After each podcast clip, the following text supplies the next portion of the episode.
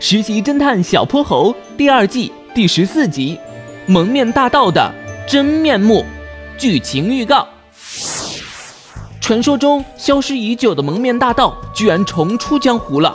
火烈鸟夫人策划的珠宝拍卖会马上就要开始，可其中最最珍贵的祖母绿宝石竟不翼而飞。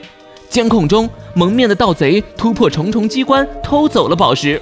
小泼猴和猎豹警长节节推进案情，浮出水面的真相是什么？蒙面大盗竟然是他！